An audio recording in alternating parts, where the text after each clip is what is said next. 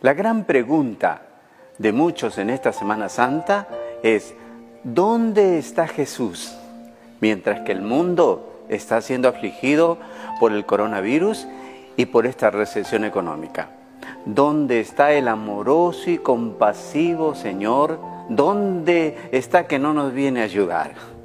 Hoy quiero decirte dónde está Jesús. Jesús está fuera de las opciones y recomendaciones para librarnos de esta pandemia del COVID-19.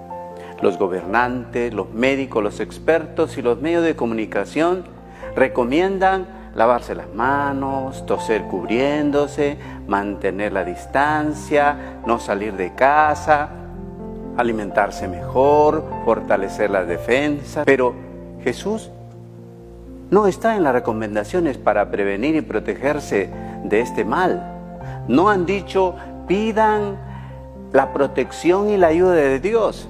Olvidaron que si Dios no guarda la ciudad, en vano vela la guardia.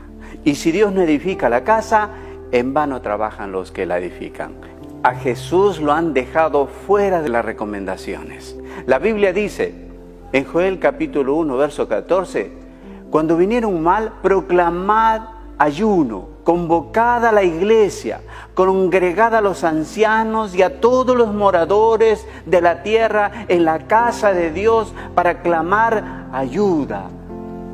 Los gobernantes y las autoridades pueden reunirse para dar recomendaciones, hacer normas y decretos para enfrentar esta pandemia.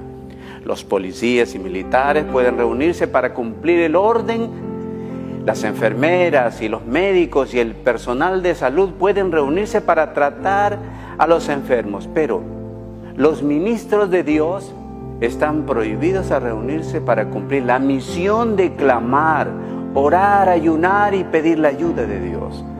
Olvidaron de que se junten los sacerdotes y se reúnan los pastores y los hombres de Dios y el pueblo de Dios y clame al Señor por ayuda gente se pregunta, ¿dónde está Jesús? Lo han sacado de la solución del problema. Él dijo, yo soy tu sanador, yo soy tu medicina. Su palabra dice que es medicina para todos los males. Y por las llagas de Cristo hemos sido sanados. Y hay que recordarlo precisamente en esta Semana Santa. La gente se pregunta, ¿Dónde está Jesús? La gente lo ha sacado de su corazón, de sus emociones, de sus sentimientos y de sus pensamientos. Y solo para escuchar a los gobiernos, a los medios de comunicación, el hablar de los hombres que han infundido miedo, temor, pánico, inseguridad y muerte. Cuando Jesús habla, Él dice, ánimo, calma, confía, ten fe, todo ayuda bien al final. Jesús no trae miedo, no trae temor ni desesperación. Jesús trae amor, ánimo, confianza, esperanza, salvación. No trae muerte, trae vida, porque Jesús es el camino, la verdad y la vida. Jesús está en la puerta de tu corazón.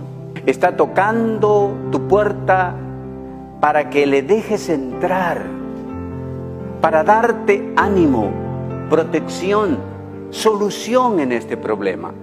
Hoy mismo, ábrele la puerta de tu corazón a Jesús. Tú decides, mis oraciones son a tu favor. Bendecido